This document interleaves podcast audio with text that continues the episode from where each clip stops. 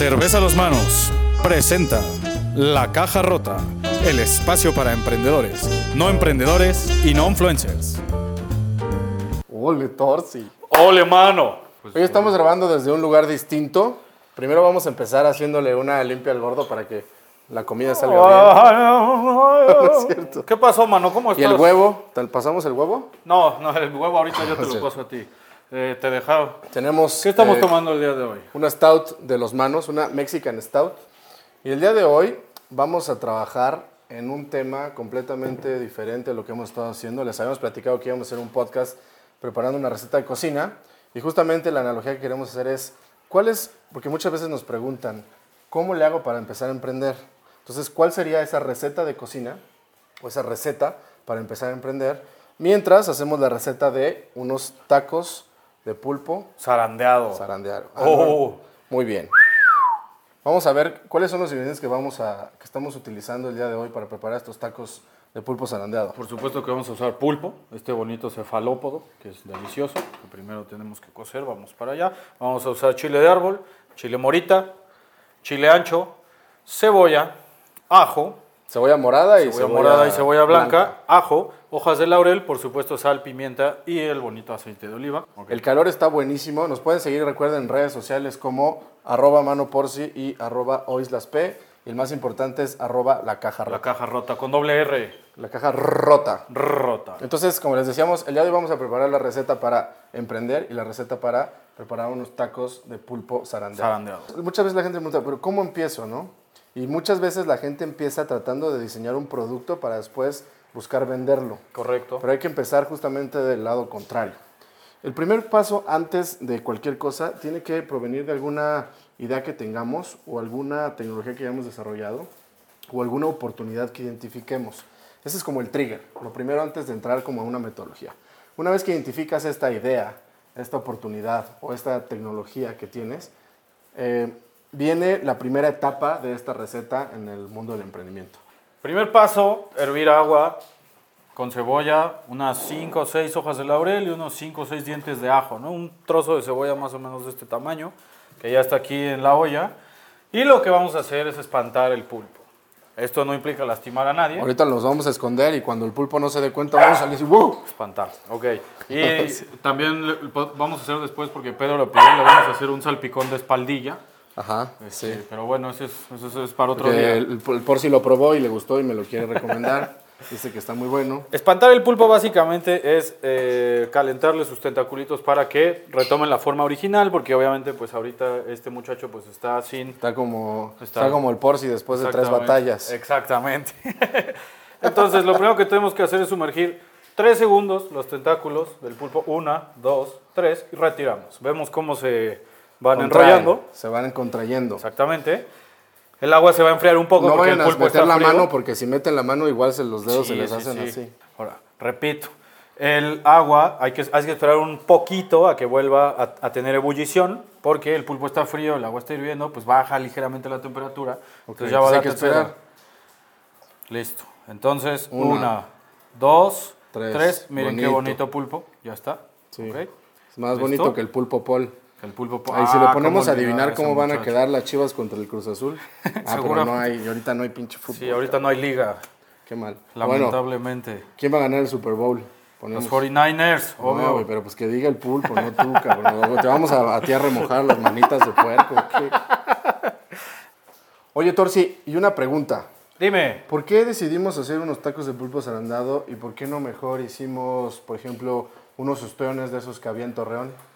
Uy. O, por ejemplo, Pero primero Algo- sácame algo de una duda. Primero sácame de una duda. Eh, justo te iba a con decir. todo gusto. ¿Por qué no mejor eh, hicimos un, un tempura de carne? Eso es Algo delicioso. oriental, Sí, eh, claro. sería algo- la algo cocina oriental que nos gusta tanto. Algo, al Torsi le gusta mucho cocinar porque eh, quedó un poco traumado porque de chiquito le comía... ¿Cómo? ¿Cómo? ¿Cómo dices? De chiquito le comía el desayuno y no se nutría casi. Mira, mejor Entonces préstame empezó- atención a la receta porque lo vas a hacer mal. El Porci sigue espantando al pulpo. Sí, a ¿Por los qué pulpos. espantando y no asustando? No sé, así se más conoce coloquialmente. Ajá, para que suene más. Así, Ay, aquí espantan. ¿no? Así.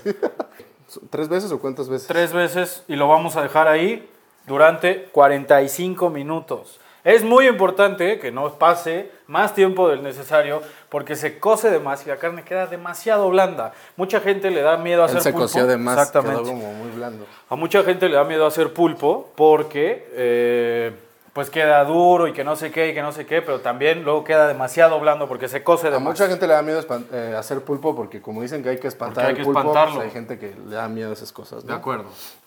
Ok, Bueno. ese es el primer, ese es el primer paso para poder hacer unos tacos de pulpo zarandeado. Correcto. Ahora vamos del otro lado a contar cuál es como la primera etapa para poder echar a andar un proyecto de emprendimiento. ¿no? Correcto. Esta es una metodología que desarrolló Bill Olet de MIT, que les platicaba en el podcast anterior que había tenido oportunidad de eh, conocerlo y convivir con él y aprender de él directamente el año pasado en MIT.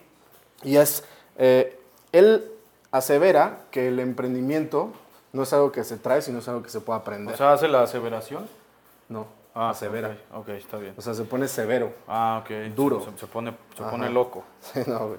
Sí, exacto. Entonces, o sea, él dice que el emprendedor se puede aprender, ser emprendedor se puede aprender, las habilidades del emprendimiento se pueden aprender y no necesitas haber nacido con ellas. Entonces, él diseña esta metodología que te permite poder, eh, digamos, como encauzar el- todo el proceso de emprendimiento para tener una mayor probabilidad de éxito. Sin embargo, no te asegura, ninguna metodología, ni- no existe una fórmula mágica y ninguna metodología te va a asegurar que realmente tengas éxito en tu proyecto. ¿no? Eh, y esta metodología consta de seis etapas. Perdón Entonces, que la- te interrumpa, mano. Yo nada más quiero que la gente vea esta belleza. Sí. O sea, imagínense esto ahora. Zarandeado. y, y miren esta belleza también. Ah, bueno, es que esta belleza. Pero ya dijimos que cuesta. El que quiera, pues ponga ahí un comentario. Vamos a abrir un Patreon del gordo para que suba sus... Bueno, perdón, nos decías. La primera etapa de este proceso de emprendimiento es definir quién es tu cliente. Entonces, como les decía, no se trata de decir, yo tengo un muy buen producto, sino de identificar, yo, yo logré identificar una muy buena oportunidad o un problema o una necesidad que existe allá afuera, que alguien la tiene, y entonces voy a definir quién es ese alguien y cómo funciona todo esto. Y esa, esa primera etapa de quién es tu cliente tiene cinco pasos principales. Ok. Lo primero que hay que hacer, así como picar la cebolla, es hacer una lluvia de ideas. Y es bajar, eh, digamos, como aplicaciones de esa idea que yo pudiera, Ok. eh, que, yo, Todo- todo- que yo tengo, ¿no? Todo te cabe ahí, entonces. Eh, a mí no. Ah, bueno. no. Ah, perdón, es que entendí mal. Todo cabe ahí, sí, todo, todo cabe en un jarrito sabiéndolo acomodar. Ah, bien, los, los Una vez que hagamos esta lluvia de ideas en donde tenemos, podemos llegar a tener 50 ideas, lo que sea, lo que vamos a hacer es, digamos, como empezar a descartar cuáles serían como las más, para las que no les queremos entrar o las que no nos interesan, Ok. y reducir esa gran lista en unas 8 o 10, ¿no? En 8 o 10 eh, aplicaciones de esta idea que 8 o pudiéramos 10 por-. Porque es un número con el que podemos trabajar. Ok. y Vamos a hacer una matriz en donde definamos a cuál le podemos entrar. Vale, vale. Eh, una vez que tenemos estas 8 o 10, vamos a, eh, con base en una matriz en donde de- determinemos ciertos criterios que son importantes para nosotros, definir cuál va a ser la que vamos a entrarle primero. No significa que es en la que más podemos obtener eh, valor, pero sí significa que puede ser la más fácil de poder eh, conquistar. Y esto justamente se llama un beachhead market, que es como un término de estrategia de guerra, es Sí, la cabeza eh, de playa, ¿no? El punto de la avanzada. cabeza de playa, el punto de avanzada, o De sea, ese, punto que necesitamos conquistar para poder después penetrar al mercado y llegar más lejos. Entonces, este beachhead market hay que identificarlo de todas esas y elegirlo. En MIT nos platicaban sobre una tecnología que habían desarrollado que era un guante con el que podías tocar cosas sin realmente agarrarlas, ¿no? Entonces, o sea, el guante generaba la, la- la presión que tú sentías al momento de tocar un plato, ¿no? El- el- Una esta barra, lo que quisieras, ¿no? Una pelota, lo que fuera. Entonces, con eso se podían hacer muchísimas aplicaciones, desde juguetes eh, como cibersexuales, ¿no? O, Ay. o cosas así como de sexualidad, como aparatos este, para cirugías, como para practicar, eh, no sé, para hacer una escultura, eh, para diseñar juguetes, cosas distintas, ¿no? Entonces, estos cuates, lo que al final de cuentas su Beachhead Market fue el, el mercado de los diseñadores de juguetes. Ok. Ese fue el que dijeron, por ahí es donde más fácil le podemos entrar y eso es lo que vamos a hacer. Entonces, de ahí lo que tienes que hacer una vez que ya elegiste el Beachhead Market es eh, definir quién es este usuario final, que es el diseñador, por ejemplo, en este caso de juguetes, que va a utilizar, digamos, o que tiene esa necesidad, porque todavía no estamos hablando del producto, sino que tiene esta necesidad de poder diseñar de mejor manera, o de manera más sencilla, o poder reducir los costos, etc. Una vez que encuentras este, lo vamos a definir todavía más al momento de construir una persona. Y la persona es ya de plano pensar en un diseñador específicamente, es decir, O por ejemplo, vamos a cambiar el ejemplo a, a un cocinero, ¿no? Imagínate que te permite esto eh, practicar tus recetas. Una, una, tecnología o una idea de lo que sea para un, para un cocinero. Entonces, al final, la persona la vamos a, a llamar incluso con el nombre de quien estemos visualizando. Por ejemplo, en este caso, Alejandro.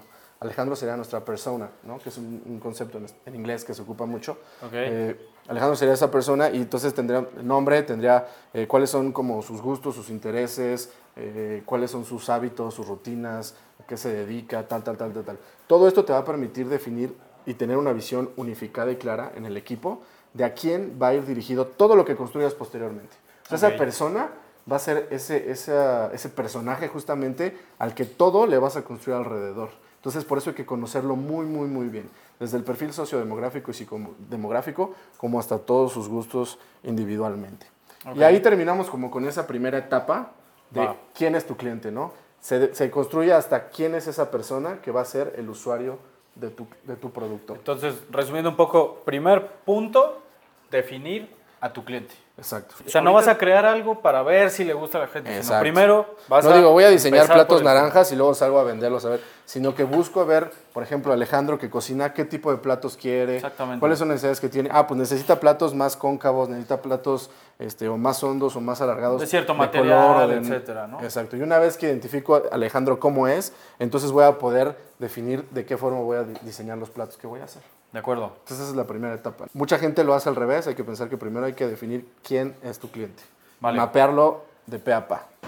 Primero, nuestro pulpo ya lleva unos 20 minutitos ahí. Como 25 minutos ya, ¿no? Ok, ahorita vamos a revisar con un palillo si la carne ya está lo suficientemente suave para sacarlo del fuego, pero en teoría son 40, ¿no? Entonces todavía le falta. Y vamos, vamos a, ir a ocupar, el adobo. Y, y antes de eso, para preparar el adobo, les vamos a ocupar parte del caldo justamente de la cocción del pulpo. Sin embargo, vamos a ir adelantando algunos pasos. Entonces viene eh, un poco de aceite de oliva en una sartén. En una sartén tenemos un poco de chile morita. Ok. Eh, tenemos chile ancho. Ajá. Sí, vamos a... ¿Y si está ancho ese chile? Eh, ¿Cómo te gusta? Asumo que tú ya conoces de estas cosas. No, no andes asumiendo cosas que Ah, no sabes. Muy, muy bien, muy bien, no sé. Este, y un poco de chile de árbol, ¿ok? Vamos a ponerle esos Es de, tres de ese chiles. es del que te aferras, ¿no? Para no caerte. ¿Y qué vamos a hacer con esta cebollita? Ahorita, ahorita, eso es para la salsita. Oye, a ver, ¿y, y es cierto entonces que, eh, que trabajas en una verdulería, Torsi? Sí, sí es Y este verdad. chilito, ¿no es cierto? Sí, sí es verdad, sí es verdad. Y mientras el Torsi anda jugando con los chiles, como le gusta, yo voy a dedicarme a cosas más serias y más importantes que- el, que el hedonismo de este cabrón. Me Entonces, tuerzo porque estoy aquí. más tuerzo, más tuerzo también. Y vamos a entrar a la segunda etapa. Mientras el, el Porci ya en serio anda eh, haciendo el adobo para el pulpo zarandeado, con estos chilitos que se ven deliciosos. En esta segunda etapa, una vez que identificamos quién es nuestro cliente, vamos a definir qué es lo que podemos nosotros ofrecerle a nuestro cliente, qué es lo que podemos hacer por nuestro cliente, ¿no? Y así como yo estoy ahorita friendo unos chiles, Por ejemplo, ¿qué podemos hacer por nuestro cliente en este paso 2?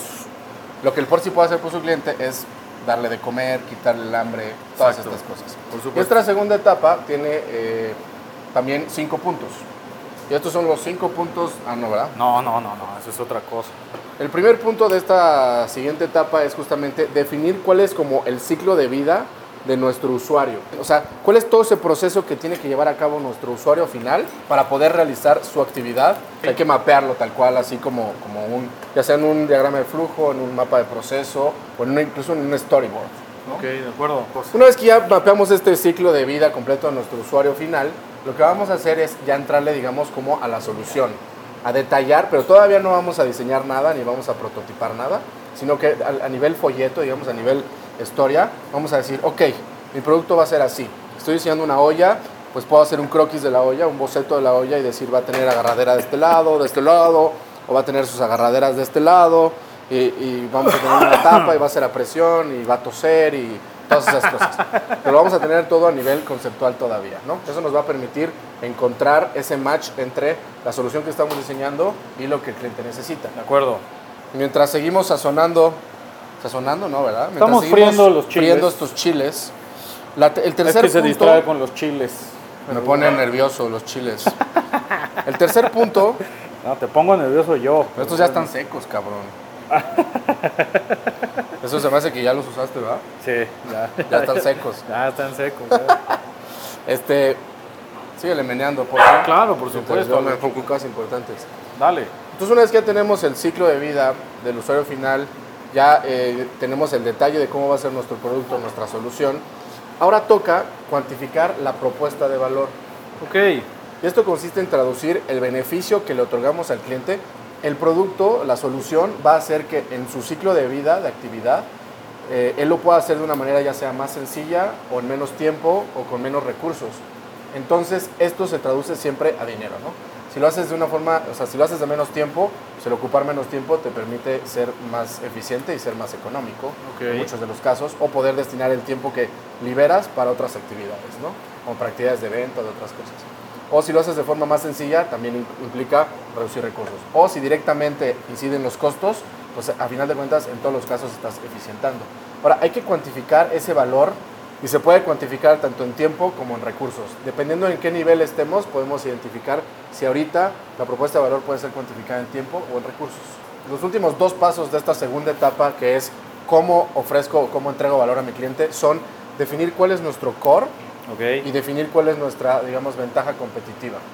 ¿no? De acuerdo. Entonces ahí regresamos a nosotros, una vez que ya pudimos decirle cuál es la propuesta de valor cuantificada, ahora es decir, cuál es nuestro core, qué nos hace diferentes a nosotros o qué nos va a hacer diferentes a nosotros de la competencia. Es nuestro diferenciador, ¿no? Pero eso que es casi casi imposible de tomar o muy difícil de tomar o muy difícil de repetir.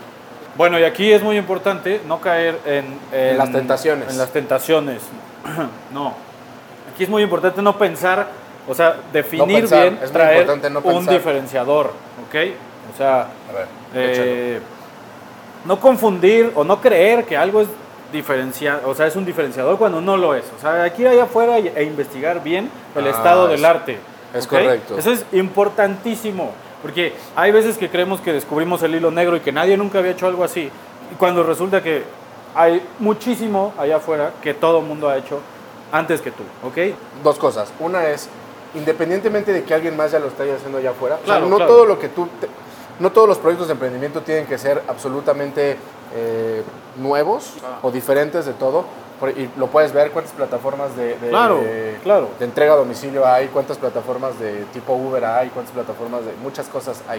O sea, el hecho de que exista no significa que no lo puedes abordar. Pero sí es importante que identifiques que existe y que entonces tú vas a tener un diferenciador que te va a permitir a, a tú acaparar o atrapar cierta eh, proporción de cierta porción del mercado, ¿no? De acuerdo. Eso por un lado. Y el otro, el, tema de en qué momento tiene uno que ponerse a, a checar esta situación. Al momento en el que nosotros estamos en el paso 2 de esta etapa, que es el detallar el producto, es en el momento en el que tenemos que ir a ver si lo que estamos, según esto, inventando eh, existe o no existe. Y lo vamos a validar y recontravalidar en el momento en el que estamos trabajando en el core y en el tema de la ventaja competitiva. Justamente eh, lo de la ventaja competitiva es ver eh, qué nos diferencia de los demás, cómo están allá afuera los competidores, cuáles son las amenazas, todas Ok, estas cosas acuerdo, que vemos generalmente, ¿no? Pero el core es lo, lo principal y ese diferenciador que nos hace únicos. Por ejemplo, nosotros estamos haciendo este podcast, ¿no? Y hay muchísimos podcasts allá afuera. De acuerdo. Algo tiene que tener de diferenciador el nuestro, porque si no se va a perder entre todos los demás. ¿no? Por supuesto. Entonces, por ejemplo, lo que yo pensaría como de, de bote pronto, ¿cuál sería nuestro core? Es Aquí está, decir, aquí está el Torsi. O sea, nuestro core es el torso, o sea, ningún fue un- otro fue un gran podcast fichaje. tiene, tiene... No, bueno. Yo creo que lo- el, el core de nosotros es justamente que lo que estamos buscando es tratar de entregar valor, pero a través de una perspectiva y con una eh, dinámica distinta, como de cotorreo y como de, de echar relajo entre cuates, ¿no? Es, es aprender entre amigos, Claro. Pero siempre otorgando valor, otorgando contenido que valga la pena. Exacto. Entonces, eh, a diferencia de otros podcasts en donde nada más realmente es comedia o diversión, u otros donde ya nada más es aprendizaje puro. O sea, aquí estamos como mezclando las dos cosas. Entonces, ese podría ser, por ejemplo, un core y hay que buscar cuál es tu core. Y luego en el tema de la ventaja competitiva, de nuevo, es ver en qué situación estás tú contra el resto de tus competidores. ¿no? De acuerdo. Y con esto se cierra esta segunda etapa de cómo echar a andar tu producto de emprendimiento. Ya tenemos entonces quién es el cliente y ya tenemos de qué forma otorgamos valor a nuestro cliente. Ya tenemos el pulpo cocido Ya tenemos los chiles fritos. y ahora vamos por el Adobo. adobo.